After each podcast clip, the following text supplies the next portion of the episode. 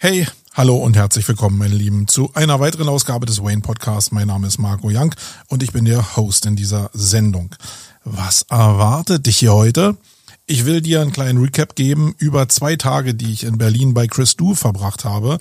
Wenn du den nicht kennst, das ist ein ja, faktisch ein Designer, der ansässig ist in Los Angeles mit seiner Agentur Blind und seinem ja, Groß-Plattformaggregat The Future. Schlappe 2,1 Millionen Follower auf oder Abonnenten auf YouTube. Also schon eine Hausnummer, der eine ganze Menge zum ja, zum, äh, zum Thema, wie man Business baut und äh, wie man Personal Branding macht, erzählt. Auch im Netz, guckt da gerne mal rein auf dem YouTube-Kanal. Und das aber eher aus der Perspektive, dass er das macht für Designer. Ja, also da geht es jetzt nicht um Online-Marketer, auch wenn der so ein bisschen Online-Marketing-Felder ankratzt, aber es geht mehr um das Thema Design und Wert und äh, wie man so sein Business aufbaut etc. pp. Da gibt's ja einen Riesenbedarf da draußen und den deckt er in einer sehr sympathischen Form. Und da ich den Chris auch nur aus YouTube kannte und da ein echter Fanboy bin, habe ich gedacht, jetzt wo der mal nach Berlin gekommen ist im Rahmen einer Europatour, buche ich mich da mal ein für schlappe 1300 Euro und höre mir einfach mal an in Live, was er zu sagen hat, weil für mich das immer so schon anders ist, wenn ich die Leute mal in Live erlebe und die Interaktion nicht vor der Kamera sehe, sondern ähm, ja, für mich sind das mehr Menschen, wenn ich sie im, im wahren Leben sehe. Und deswegen war ich sehr gespannt und ich will euch in dieser Ausgabe einfach mal ein Recap über diese zwei Tage geben. Ähm, ich will einen kleinen Disclaimer machen, das wird jetzt nicht detailliert in das reingehen, was er denn erzählt hat, sondern wird neben ein paar Weisheiten, die ich rausgezogen habe, mehr darum gehen, wie so eine Workshops auf mich wirken und welche Reaktionen bestimmte Äußerungen von ihm bei mir ausgelöst haben, weil ich glaube, dass das die Magie eigentlich von dieser Art von Workshops ist. Und ja, das will ich eigentlich an dich geben, weil diese ganzen Weisheiten von zehn Punkte, wie du schnell zum Erfolg kommst, ähm, davon halte ich sowieso nicht viel. Das wirst du, wenn du hier schon mal zugehört hast, ja gehört haben. Okay, machen wir kurz den Jingle und dann geht's auch gleich los. Wait.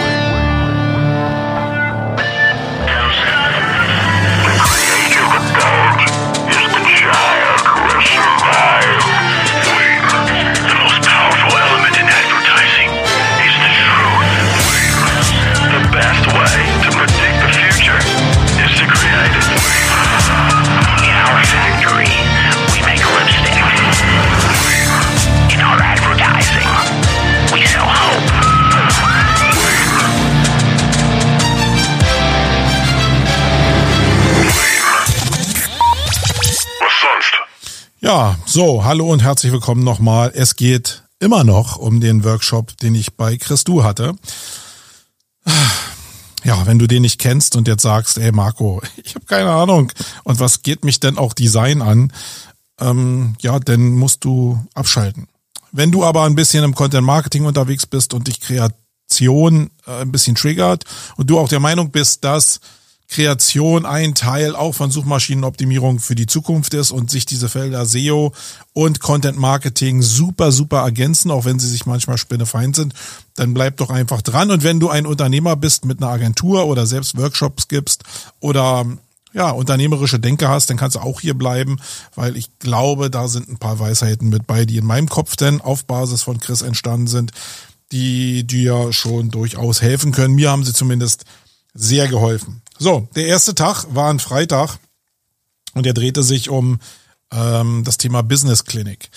Und äh, das ist immer so ein bisschen schwierig, weil das immer oberflächlich ist. Natürlich habe ich ein paar Sessions von ihm gesehen, wo es um die Generierung von Wert geht, also zu erklären, was, ähm, ja, wie soll man mit Wert überhaupt umgehen, welchen Wert generiere ich für meine Produkte, welchen Wert assoziieren Kunden vielleicht auf meine Produkte.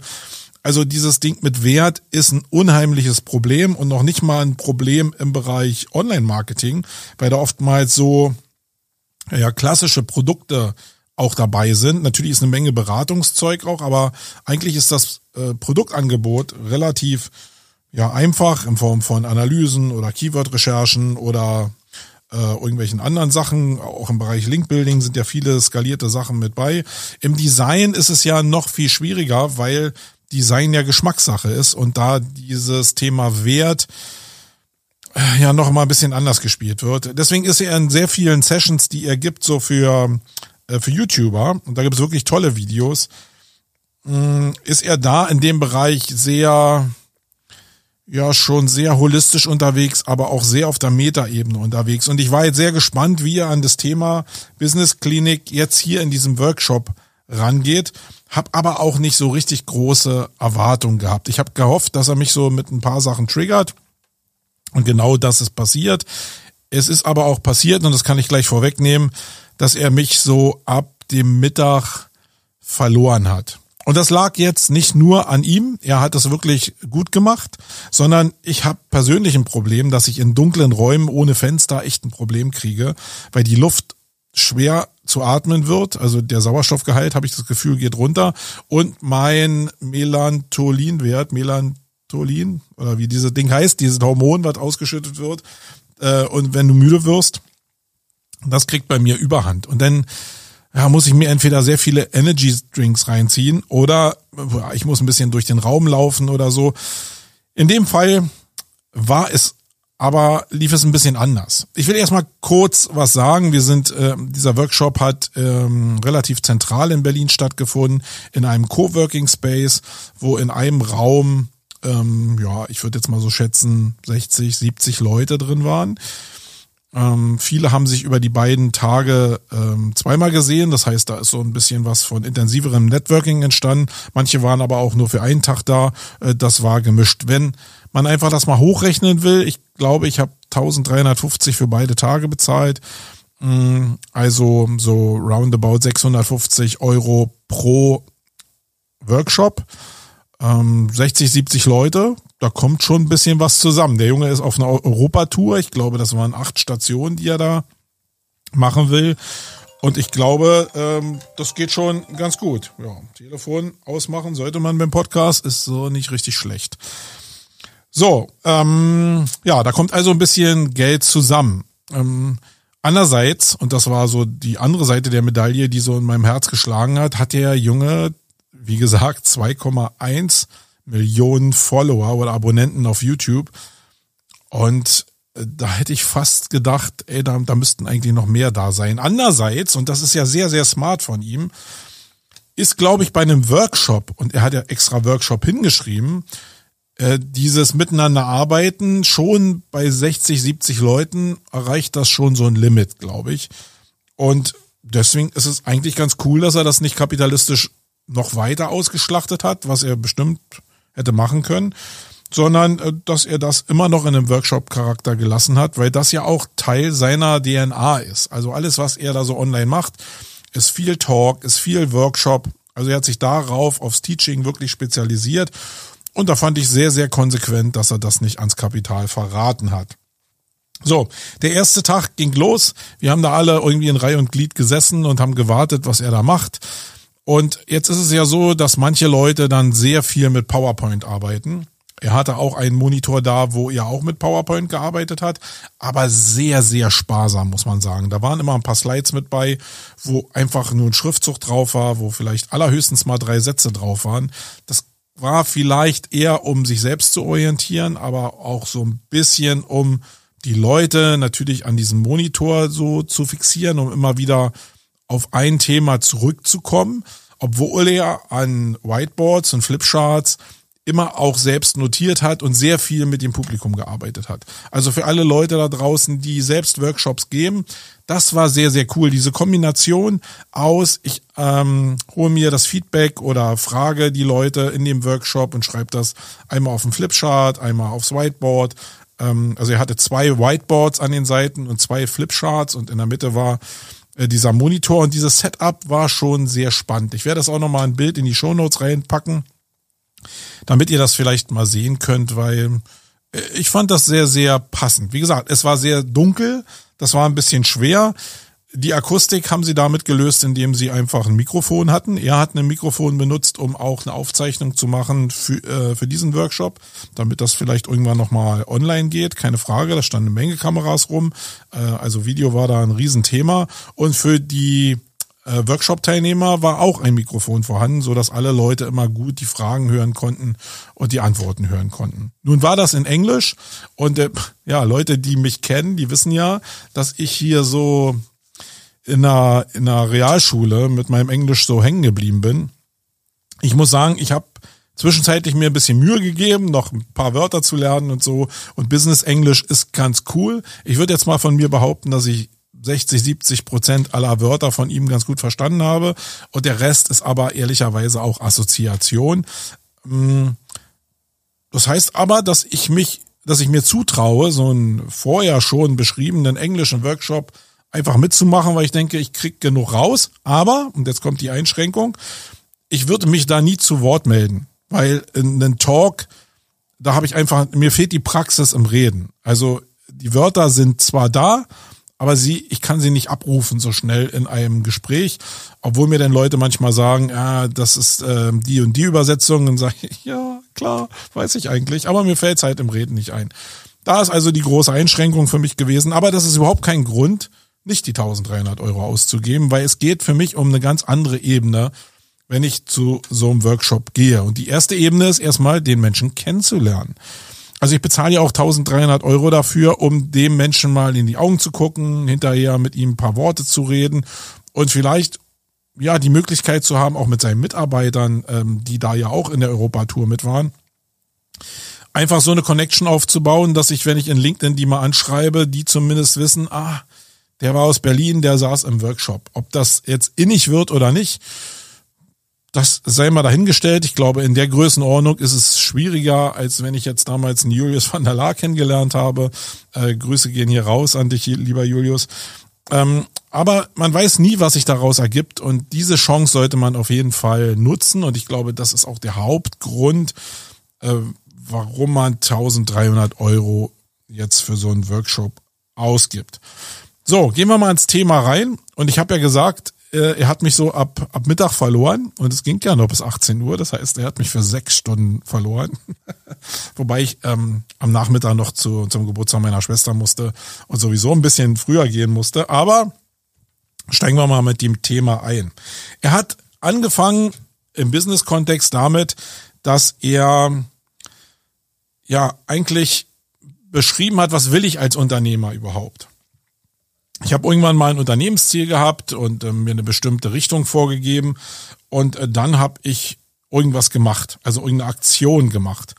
Damit verbunden ist aber bei vielen Leuten einfach nicht, dass man auch an irgendwas glaubt, sondern man hat irgendein Produkt und das will man ja an Start bringen. Aber dieser Glaube an an das Produkt, an die Ziele, an die eigene Handlungskompetenz, die fehlt bei vielen Leuten und ihm war wichtig zu formulieren, dass, der Glauben an seine Produkte, an seine Dienstleistungen, an das, was man da macht, direkt in die Aktion münden soll, damit dann ein entsprechendes Resultat rauskommt.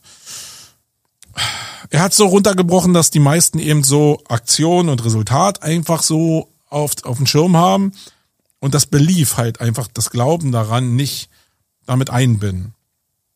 Und ja, das war interessant. Mir ist das so ein bisschen durch den Kopf gegangen. Ich habe gedacht, ja, vielleicht kann man da noch mehr Metaebene in sein eigenes Handeln hm, einbauen.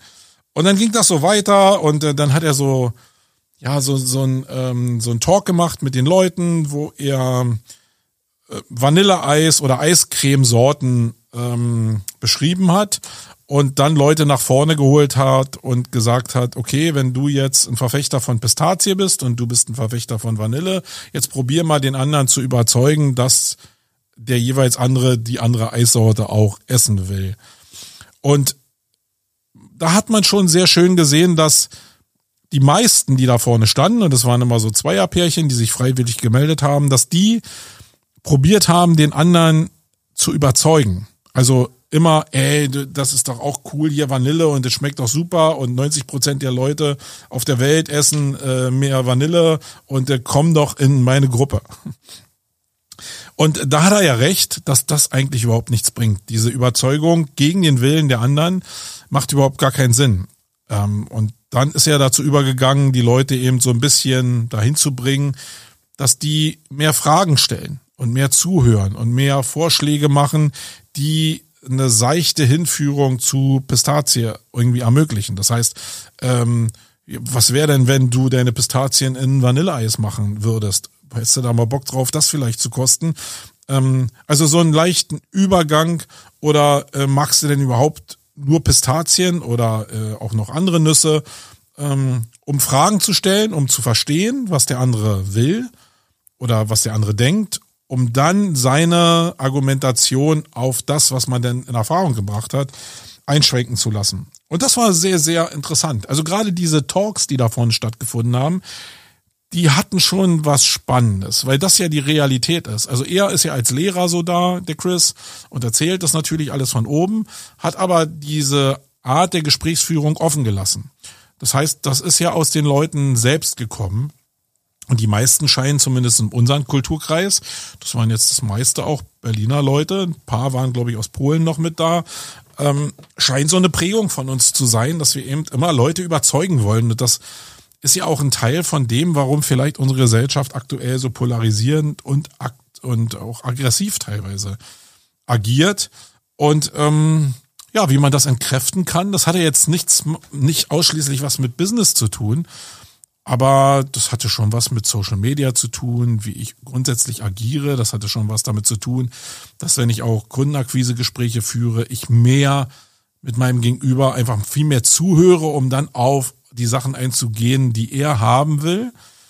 Ähm, nicht um dann besserer Verkäufer zu sein, sondern weil ich dann einfach konformer mein Produkt formen kann und vielleicht auch ein besseres Angebot machen kann. Ja, ähm, und dann war ein entscheidender Moment, Nämlich, da saß jemand im Publikum, der hat davon berichtet, dass er eine Firma hat und dass er über die nächsten drei Jahre ausgebucht ist. Und da hat der Chris erstmal gesagt, hey, das ist herzlichen Glückwunsch. Kann man dir nur äh, wirklich alles Gute wünschen und hat dann so einen Applaus abverlangt und so. Und, naja, das war so ein bisschen amerikanisch. Und im weiteren Verlauf des Gesprächs hat er dann ähm, aus, aus dem äh, Teilnehmer rausgekitzelt, dass er eigentlich ein Freelancer ist, was nicht schlimm ist, aber äh, ist ein anderer Ansatz, glaube ich, als was alle gedacht haben, dass er halt Freelancer ist und ähm, aus der Perspektive ähm, ausgelastet ist, was viele Freelancer ja haben, wobei drei Jahre auch, glaube ich, immer schon sportliche Ansage ist. In der, in der Problemwelt, in der wir gerade leben, ist es schon schwer, glaube ich, das ähm, auch so stabil durchzuhalten. Aber sei es drum. Ähm, das war anscheinend für Chris ein totales Fressen. Er ist ihn dann also mehr oder weniger äh, schon na, angegangen ist das falsche Wort, aber war sehr hoch interessiert daran, was er dazu sagt, warum er nicht Mitarbeiter einstellt. Und dann kamen so Argumente von, nee, ich möchte lieber, dass, ähm, dass ich das selbst mache und ich will nicht Mitarbeiter führen und wer weiß, was die dann machen und dann hat das nicht mehr den Standard, den ich eigentlich haben will. Also die ganzen klassischen Sachen, die jeder Freelancer oder jeder Freelancer, der auf dem Weg ist, Unternehmer zu werden, die Fragen sich auch stellt. Und viele bleiben ja Freelancer, weil sie zum Beispiel kein Personal führen wollen. Und das ist auch nicht leicht, die richtigen Leute zu finden, die dann auch so arbeiten, dass, dass das Know-how, was man selbst verkörpert, eben auch ja nachher bei 10, 20, 30, 40 Leuten auch immer noch ähm, eine Wiederholung erfährt. Und er hat dann angefangen vorzurechnen, wie, ähm, wie wirtschaftlich dann so eine Stelle ist und vor allen Dingen, wie viel Zeit man einspart, äh, die man wenn man gute Mitarbeiter zumindest hat, die man selbst zur Verfügung hat, um wieder ein neues Business zu machen oder sich um andere Sachen zu kümmern, die sein Business erweitern können oder die einen einfach mehr Spaß machen. Am Ende vielleicht auch mehr Freizeit zu haben, mehr mit der Familie unterwegs zu sein. Alles so eine Sachen, die funktionieren ja erst, wenn du äh, dieses System mit Mitarbeitern sauber aufsetzt. Und er hat jetzt nicht gesagt, dass es natürlich auch noch eine Sicherheit ist, Mitarbeiter zu haben, weil man selbst einfach auch mal in Urlaub fahren kann oder auch mal krank sein kann, ohne dass äh, die Arbeitsleistung eins zu eins wegfällt, weil bei Freelancern ist es ja oft so, dass wenn die nicht arbeiten können und es ist jetzt mal so, dass du jetzt wirklich schwer verunglückst und bist ein Vierteljahr oder so im Krankenhaus und kannst nicht arbeiten, dann gibt's ein Vierteljahr kein Geld. Ähm, und das kann der Agentur natürlich ein bisschen besser auffangen. Ob das denn immer 100 Leute sein müssen, ob der nicht auch 10 reichen, das muss jeder selbst entscheiden. Auf jeden Fall war das genau der Punkt, an dem ich so weggeschwappt bin und gedacht habe, okay, wie mache ich es denn für mich? Und ähm, Manchmal ist es so, dass ich in diesen Workshops drin sitze und plötzlich so eine Magie für mich ausgelöst wird, weil ich dann auch die Ruhe habe, den Moment habe, äh, vielleicht auch nicht mehr so den Fokus auf den Workshop habe und dann in meine eigenen Themen abdrifte. Und bei mir ist es ganz klassisch so, dass ähm, ich mit drei Units, die wir hier im Sumago-Netzwerk haben, ja schon an meine Grenzen komme. Das merke ich ziemlich oft.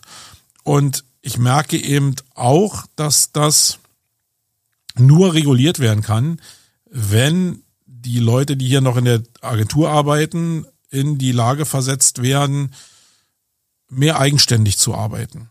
Und nun waren wir in einer schweren Übergangsphase hier bei Sumago und äh, wir sind sehr stark ähm, eventgetrieben und hatten da natürlich unter Corona ein paar Probleme und haben auch neue Mitarbeiter gehabt und ja, die Basis für dieses Loslassen, was sowieso mir schwer fällt, das habe ich mir einfach auch nochmal äh, vor Augen gehalten, ist Vertrauen. Und dieses Vertrauen ist da. Während des Workshops habe ich also gedacht bei mir, geil.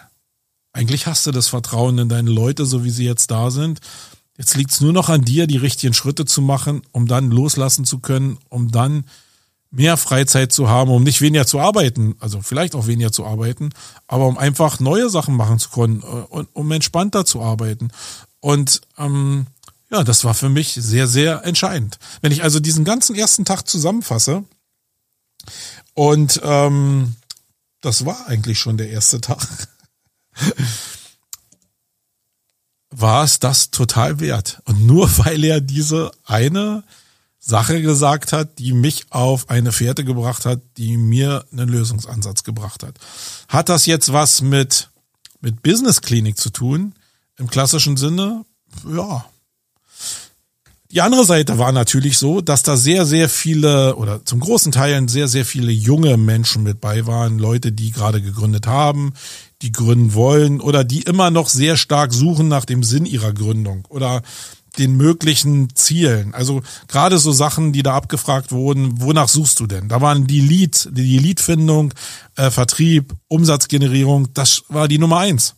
Weil die Leute alle jetzt nicht vollhängen, sondern das Normale im Freelancertum, aber auch bei kleinen Agenturen, auch bei, auch bei großen Agenturen, ist halt, wie komme ich an die Aufträge, um äh, zumindest meine Payroll zu bezahlen, um meinen Kühlschrank voll zu kriegen, um meine Hausrate zu bezahlen, um meine Autorate zu bezahlen, meine Familie ernähren zu können. Also diese ganzen Basic-Themen, die gehen ja nur, wenn genug Geld reinkommt. Und das ist nicht selbstverständlich in einer Zeit, wo die Wirtschaft so ein bisschen am struggeln ist oder wo wir auch gerade Corona hinter uns haben. Und dass da natürlich diese Frage vom Publikum oder von den Workshop-Teilnehmern sehr stark präsent war, äh, das erklärt sich von selbst. Leider muss ich sagen, ich habe ja immer mit einem Ohr, obwohl ich dann so äh, meine eigene Struktur in mein kleines Büchlein, was ich jetzt hier auch aufhabe, äh, reingemalt habe, ähm, ist das nicht so richtig aufgelöst worden, sondern also Chris redet sehr viel so in der Metaebene und verstrickt sich dann in sehr viel, also er sich nicht, aber er verstrickt die Leute in Denkmodelle, die so hochkomplex und kompliziert sind, dass ich oftmals gedacht habe, nee, nee, nee, nee, nee, nee, nee, die, also nach der Zeit, wo ich jetzt Unternehmer bin, ist meine Interpretation davon, und das ist überhaupt nicht die Wahrheit, sondern nur meine Interpretation. Du kriegst also hier eine Perspektive von mir. Und das ist aus dem, was du irgendwo rechts und links lernst, den einfachsten Weg für dich zu stricken, um schnell auf den Punkt zu kommen und den wenigsten Aufwand zu haben. Wo dieser Weg für dich lang führt, keine Ahnung. Ich bin selbst dabei, noch meinen Weg zu finden und hab, hab den noch nicht hundertprozentig gefunden, aber ich muss sagen, ich habe gerade unter Corona und jetzt die Zeit danach wirklich sehr, sehr stark das Gefühl, dass ich sehr nah an diesem idealen Weg dran bin. Wirklich. War ich noch nie in dem, in meinem ganzen Unternehmertumsdasein, in meinem Unternehmerdasein. Und ähm, das war für mich interessant, aber für die anderen Leute natürlich äh, fand ich sehr, sehr erschreckend, weil so eine Leute wie Chris natürlich durch ihre Art zu reden und durch diese Art so kleinteilig zu denken, ja immer logische Muster erzeugen, wo man denkt, ja, das stimmt, wenn ich das habe, stimmt. Also äh, habe ich eine 10-Punkte-Plan, 15-Punkte-Plan, den die Gruppe erarbeitet hat und zu allen Dingern sage ich ja, dann wird das Endergebnis sein, ja, das ist ein möglicher Weg, den ich gehen kann.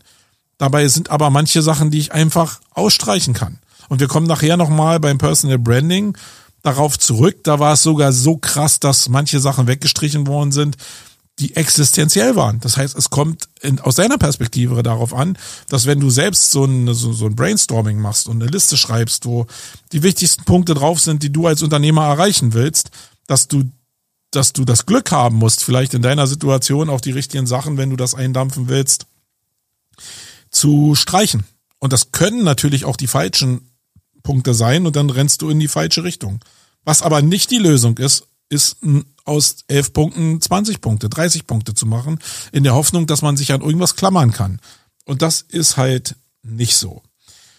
Ja, ähm, das war ein Touchpoint. Dann war eine große Aussage noch, die ich kurz bevor ich gegangen bin, um 16 Uhr dann noch mitgekriegt habe, äh, ist so eine Verkaufsempfehlung gewesen von, wenn du es schaffst, dass dein Kunde, dein Gegenüber in den Verhandlungen dein Angebot ausspricht, also du ihm etwas anbietest und du ihn im Laufe des Gesprächs dazu bringst, dass er meinetwegen sagt, ja, genau dieses mit der SEO-Analyse oder mit der, mit der Link-Analyse oder mit der Unternehmensberatung, ähm, das, das könnte ich mir vorstellen, das funktioniert ganz gut. Dann hast du ihn fast schon an der Unterschrift. Also, und das kann ich bestätigen. Das hat ein bisschen was mit diesen zehn Ja-Fragen zu tun. Wenn du also suggestivmäßig zehn Fragen stellst, auf die man eigentlich nur mit Ja antworten kann, dann fällt es einem, einem Menschen immer schwer, nachher bei dem Vertragsabschluss oder bei einer Unterschrift etc. pp. Nein zu sagen. Weil äh, man hat ja immer zu allen Ja gesagt. Und das ist so eine, das ist ungefähr so, als wenn du die Mundwinkel zehn Minuten nach oben ziehst, dann wird auch ein Nerv stimuliert, der deinem Gehirn sagt, hey, du bist heute gut drauf, obwohl du es vielleicht gar nicht bist. Und dann färbt das aber psychologisch doch auf dich ab. Und genauso ist das mit den zehn Ja-Sagern. Ähm, ich habe mal als junger Mensch in so einem Workshop gesessen vom äh, AWD, Allgemeiner Wirtschaftsdienst, was später diese Maschmeyer-Geschichte geworden ist. Und da durfte ich mal so einen Workshop erfahren. Also die ganze Karriere da war spooky, ging auch nur ein halbes Jahr für mich. Aber diese Lehrgänge, die da drin waren, von denen zehre ich immer noch, weil die wirklich verkaufsmäßig extrem mächtig waren. Und deswegen glaube ich an diese Aussage von, ähm, ja, bring dein Gegenüber, bring deinen Kunden, deinen Interessenten dazu, dein Angebot auszusprechen und du bist ein ganz schönes Stück näher dran am Vertragsabschluss. Ja, an dem ersten Tag fiel mir auch so auf, als ich ihn da hab so reden hören und ähm, wie er den Workshop aufgebaut hat und so, dass ich verdammt nochmal echt wieder Bock hätte, selbst Workshops zu machen. Ich habe eine wirklich eine urig lange Zeit keine Workshops mehr gegeben. Äh, dann kam Corona, dann hat sich das sowieso erübrigt, aber ich habe wieder richtig Lust und werde jetzt wirklich für die Zeit nach der Campix zumindest ähm, wieder mal anfangen mit einem Workshop zu dem Thema holistisches SEO. Das hatte ich sowieso schon sehr, sehr lange vor.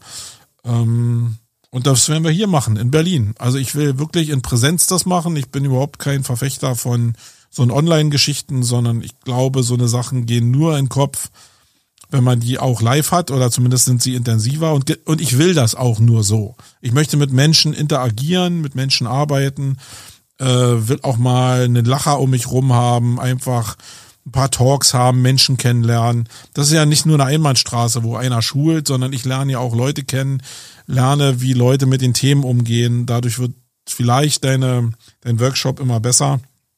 Und genau das möchte ich wieder erleben. Und jetzt kannst du dir vorstellen, der erste Tag für mich auch wenn wir da so ein Pamphlet gekriegt haben von irgendwelchen Blättern oder wir auch die Tafeln abfotografieren sollten, damit wir noch wissen, welche Punkte da genannt worden sind. Ähm, die Punkte, die da rauskamen aus diesem Moment, dass ich da gesessen habe, die waren hochintensiv und hatten eigentlich nichts mit dem Workshop zu tun. Und das ist doch cool. Also ich finde, es gibt nichts Cooleres als das. So, und dann fing der zweite Tag an. Und der wurde noch, noch skurriler. Auf einer bisschen anderen Ebene. Weil das, was businessmäßig so bei mir passiert ist, die Parallelen und die Ziele, die ich mir daraus gesetzt habe, die waren schon sehr intensiv, aber der zweite Tag war intensiv, weil es um Personal Branding ging.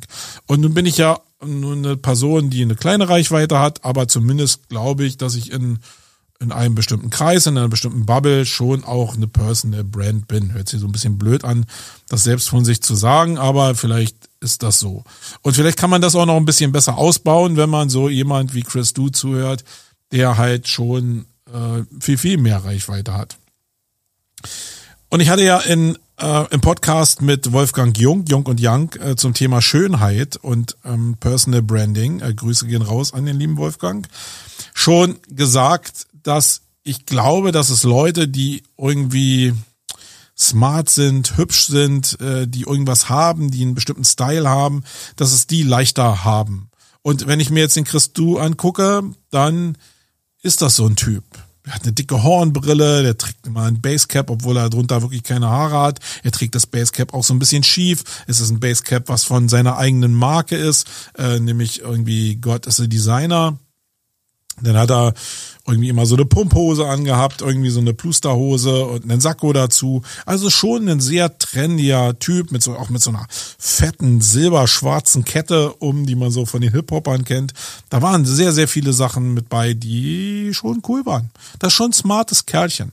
Und ähm, ich glaube, das ist so, ja, eine Basis. Und er hat das Talent, ja, vielleicht nicht in diesen beiden Workshops für mich, aber das Talent, bestimmte Sachen runterzubrechen. Wenn ich alleine an diese Geschichten zur Wertgenerierung oder wie entstehen Werte auf YouTube, ähm, wenn ich daran denke, dann hat er einfach ein Talent zu schulen und sehr lustig und humorvoll, aber auch sehr vehement Leute in eine bestimmte Richtung zu schubsen, die am Ende des Tages schon funktionieren kann.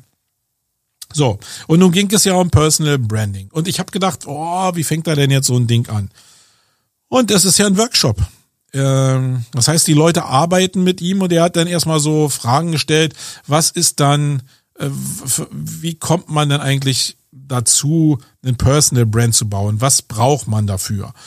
Und da waren sehr, sehr viele Begriffe. Da ist Talent dabei gewesen, da ist Verletzlichkeit dabei gewesen, da sind sehr viele psychologische Ebenen mit bei gewesen, von Ehrlichkeit, Verlässlichkeit, Vertrauen, aber auch eben diese Fragilität, die immer wieder aufgekommen ist, ähm, aber auch Authentizität.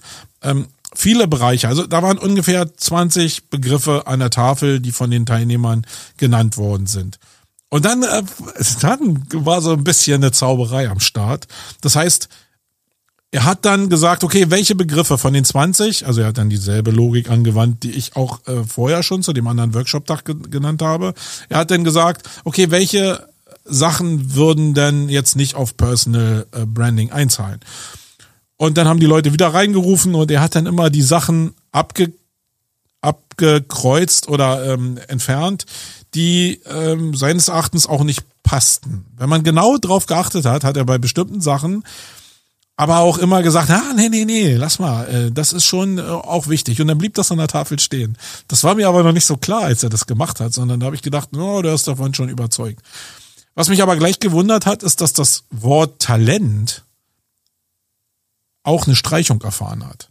Und das fand ich schon ein bisschen scary, weil in meiner Welt gehört Talent absolut dazu, also wenn ich ein untalentierter Musiker bin, wenn ich ein untalentierter Grafiker bin, ein untalentierter SEO bin, obwohl das geht vielleicht noch, ähm, dann werde ich es sehr, sehr viel schwerer haben, als wenn ich talentiert bin. Also ich glaube, Talent gehört in jedem Fall dazu, um auch ein Personal Brand auszubauen, um eine Spezifikation auszubauen.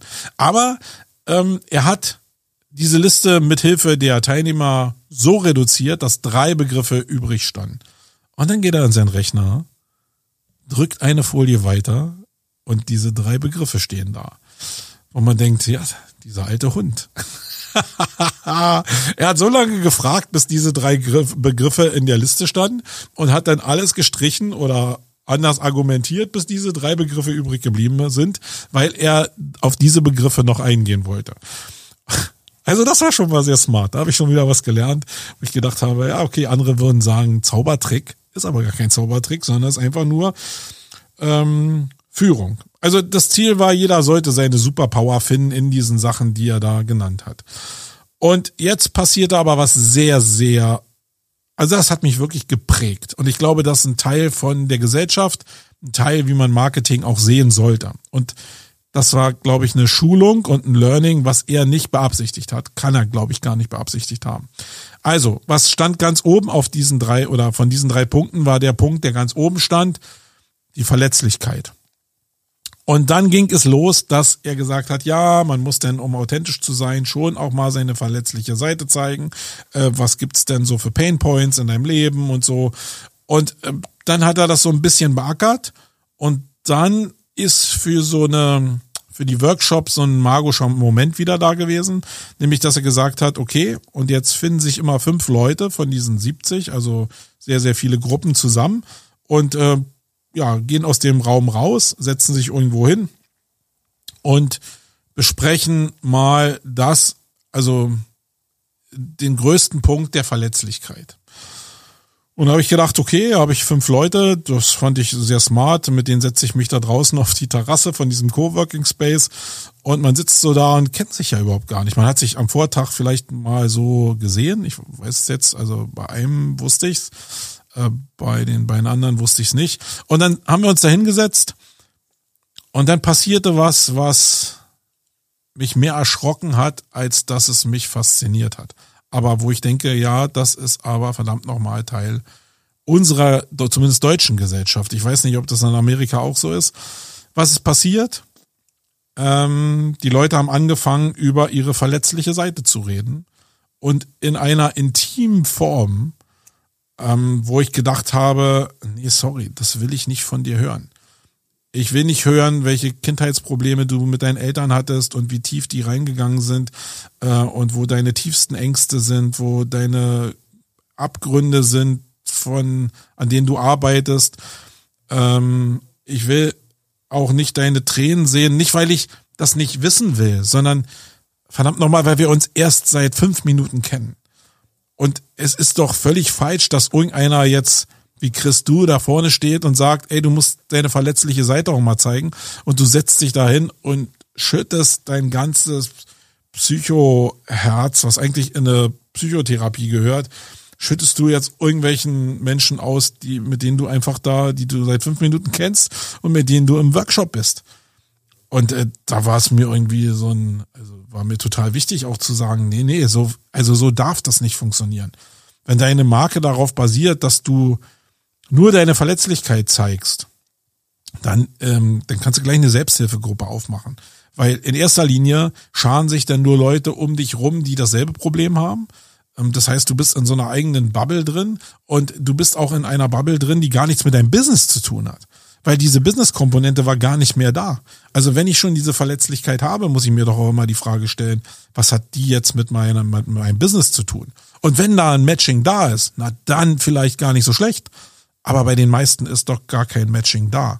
Und das war, wow, das hatte so ein bisschen was Sektenmäßiges. Da wusste ich, wie leicht das ist, heutzutage Menschen zu beeinflussen und ähm, auf so eine, auf so einen Pfad zu bringen. Und das waren jetzt keine Jugendlichen, sondern das waren gestandene Frauen und Männer. Und ich weiß jetzt nicht, wie es in den anderen Gruppen war. In unserer Gruppe war es so, und wenn ich dann in Gesprächen auch in, in dem Workshop danach, wo wir alle wieder zusammengesessen haben, weiterlauschen durfte, waren da zwei mit bei, die unter Tränen ihre Geschichten erzählt haben. Und sorry, ähm, das ist für mich total cringe. Ich kann da, ich kann und will damit nicht umgehen. Und ich glaube auch, dass das die falsche Fläche ist, um sich damit auseinanderzusetzen. Dennoch ist es aber so, dass viele Leute denken, dass der Resonanzkörper für die Einsamkeit, die in unserer Gesellschaft da ist. Und ich habe ja selbst auch hier schon oft thematisiert, dass es in meinem Fall zum Beispiel sowas wie eine unternehmerische Einsamkeit gibt. ich schon mit der alleinigen Findung von Zielen ja schon mich manchmal alleine fühle. Das hat aber nie so was, wo ich irgendwie sitze und äh, würde jetzt über den Tod meiner Mutter reden oder so. Das ist, das hat damit nichts zu tun. Das hat da auch, das gehört da auch nicht hin. Und ähm, deswegen, also das war ein Moment, der wirklich, wirklich schwer war. Ähm, ja, das, ähm, das muss ich für mich nochmal ein bisschen verarbeiten, weil da muss man ja drauf reagieren. Wenn zumindest in Berlin das jetzt hier so ist, dass, und ich glaube, das kann man deutschlandweit ausrollen, dass das so ist, dass diese verletzliche Seite so offen eigentlich liegt und so schnell abgerufen werden kann von den Menschen, ähm, dann werden manche Menschen das natürlich abrufen. Dann sind wir wieder bei dem Thema schnell und hektisch reich äh, und warum das auch so erfolgreich ist. Und dann ist natürlich die Frage, wie verhält man sich selbst? Äh, nicht, dass ich jetzt die Leute auch abzocken will da, sondern äh, ja, wie kann ich denn den Leuten helfen, um die auf eine richtige Spur zu bringen? Und da habe ich zumindest schon da gesessen und habe gedacht, ja, genau dafür musst du diese Workshops machen, um auch den Leuten so ein bisschen genau diesen Zahn zu ziehen. Einfach denen zu sagen, hey, da gibt's noch eine andere Meinung da draußen, die vielleicht mit 53 Jahren ein bisschen gefestigter ist und mit 25 Jahren, die ich auch im Netz äh, schon ja, Erfahrung machen durfte. Und das weiterzugeben, ist so Teil meiner geschäftlichen und auch gesellschaftlichen Verantwortung. Und das habe ich da schon erkannt. Also eine große Überschrift war eben, finde deine Superpower. Und ich hatte da das Gefühl, eine Superpower kann sein, Menschen vielleicht nochmal eine andere Seite zu zeigen. Ja, dann ging es um Widersprüche in dem Zusammenhang und er fing dann an, Folien auch zu zeigen, wo ein Produkt drauf war. Äh, wo ich erstmal gedacht habe, ja, das war so, so, eine, so eine Plastiktüte, so eine Produktverpackung, wo ich gedacht habe, naja, was hat das jetzt mit Personal Branding zu tun? Hab's aber natürlich es war ein bisschen um die Ecke gedacht, aber war eigentlich ganz gut gedacht. Das war eine Verpackung, da waren getrocknete Rosinen drin und äh, drauf stand I am ugly. Und ähm, also in großen Lettern, also ich bin hässlich. Ähm, eine Sache, die ja schon wenn man sie liest, und das ist natürlich noch so ein Ding, also äh, wir haben das jetzt in dem Workshop sehr intensiv gelesen, weil es sehr groß auf den Slides war. Wenn du aber in einem Supermarkt läufst, nimmst du ja jetzt irgendwie dieses I am ugly überhaupt nicht so richtig wahr. Aber das ist ja mit vielen Produkten so, dass dann nur im Vorbeigehen irgendwas, eine Form, eine Kontur, eine Farbe wahrgenommen wird und erst dann guckt man darauf. Also der Rückschluss und das Learning war eben zu sagen, ja, ich bin hässlich, und dann, wenn man ein bisschen weiter liest, zu sehen, hey, da geht's um äh, getrocknete Aprikosen, glaube ich, waren das, die aber nicht der Norm entsprochen haben. Also faktisch, ich weiß nicht, wie man die Norm durchbrechen kann bei Aprikosen oder Rosinen oder what. Also ich stelle mir so vor wie bei äh, Salatgurken, die müssen ja eine gewisse Form haben, alle, die ein bisschen verkrüppelt aussehen, die fliegen ja in Müll. Und äh, diese Sachen jetzt zu verwerten und sagen, hey, ich bin hässlich, aber äh, ich bestehe zu 100 Prozent aus ähm, Aprikosen oder aus, äh, aus irgendwelchen anderen Früchten, die sonst in die Entsorgung gegangen wären, also die sonst in Müll gewandert wären. Und mit diesen Gegensätzen zu arbeiten ähm, und auch mit einem Thema zu arbeiten, was gesellschaftlich schon total präsent ist, denn keiner will eigentlich, dass so viel Müll weggeschmissen wird. Ich kenne auch keinen, der eigentlich einen Bock darauf hat, jetzt immer nur eine halbgrade Gurke zu haben ich glaube, ich kenne nur Leute, die eben auch mal ein Radieschen mit zwei Köpfen oder eine Tomate mit zwei Tomatenkörpern oder eine Gurke, die ein bisschen verkrüppeltes essen würden, wenn das angeboten werden würde in deutschen Supermärkten. Findet man aber gar nicht so. Das heißt, ich glaube, es gibt ein sehr breites Verständnis dafür, dass die Leute das gerne haben würden. Und wenn du dann mit diesem I am ugly, dieses Beschützer-Ding noch ausrufst, ähm, was viele Menschen haben, es gibt hat er auch gesagt, sehr viele Menschen in der Gesellschaft, gerade in den modernen Gesellschaften, die sowas wie ein Helfersyndrom haben, ähm, dass man da so ein Beschützerding grundsätzlich auslöst, wenn man sagt, hey, ich bin hässlich und ähm, ihr muss geholfen werden. Da kann ich noch eine kleine Verbindung machen zu dem Donnerstag, wo ich auch war auf der All Ears Konferenz. Da fand ich zum Beispiel sehr auch interessant, dass da eine Podcasterin war, die über ihre De Depression gesprochen hat. Und dann ging es darum, wie eigentlich dieser Podcast reflektiert wird und weniger darum, dass man jetzt mehr Reichweite hat. Zum Marketing-Jungs und Mädels wie wir, wir würden ja sagen, ja, ist doch cool und dann kannst du da mehr Geld machen, dann kannst du noch irgendwie ein paar digitale Produkte drumherum verkaufen. Ihr Leid war aber, dass sich dadurch, dass sie diesen Podcast gemacht hat, sehr, sehr viele Menschen mit Depressionen bei ihr gemeldet haben. Und das Problem ist, wenn du anfängst, diese Geschichten zu lesen, die sehr, sehr episch geschrieben sind oftmals und sehr ausufernd geschrieben sind, und du anfängst, dich in diese Situation von den Menschen reinzuversetzen, dann kommst du ganz schnell in dieses Helfersyndrom. Und wenn du eine hohe Reichweite hast, sehr, sehr viele Briefe kriegst, verdammt nochmal, du kannst da nicht allem helfen. Du liest das aber, oder du hast dieses Gefühl, wenn du sie nicht liest, dann tust du den Menschen auch Unrecht. Und in diesem in dieser Spannungslage äh, war diese Podcasterin und das fand ich mal eine völlig andere Perspektive. Das schlägt aber auch so ein bisschen in das rein, was ich die, was ich gerade erzählt habe, jetzt hier zum Thema Verletzlichkeit. Und das bringt eben auch Verantwortung mit sich und auch vielleicht eine große Last, wo man erstmal gucken muss, dass man die stemmen kann. Also diesen Zwiespalt fand ich sehr interessant. Äh, dieses Ugly äh, mit dem Beschützertum, und ähm, damit eben auch zu sagen, äh, für was stehe ich. Ja. Ähm, dann hat er noch gesagt, dass, dann hat er noch gesagt, es ist wieder so eine Punkteauflistung. Äh, Hijacking von Marken war ein ganz großes Thema bei ihm.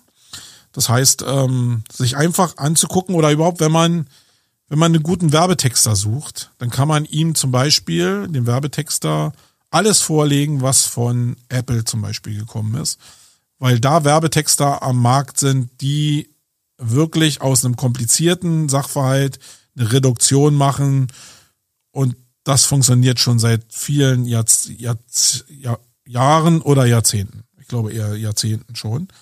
Und wenn man diese Muster benutzt, dann kann man eigentlich schon auf was aufbauen, was ähm, was funktioniert hat und was man selbst auch nutzen kann. Also das Thema so ein bisschen hijacken. Dann äh, war ein Thema Werbesprüche in den Worten ändern, also so Reime meinetwegen von irgendwelchen Brands, dass man da irgendwelche Worte findet und sich ein bisschen Zeit lässt und ein bisschen brainstormt, um diese Worte auch zu finden, um die dann im Marketing zu benutzen. Ähm, dann eine gute Story. Wolfgang wird es lieben, dass er äh, Story auch ganz oft genannt hat.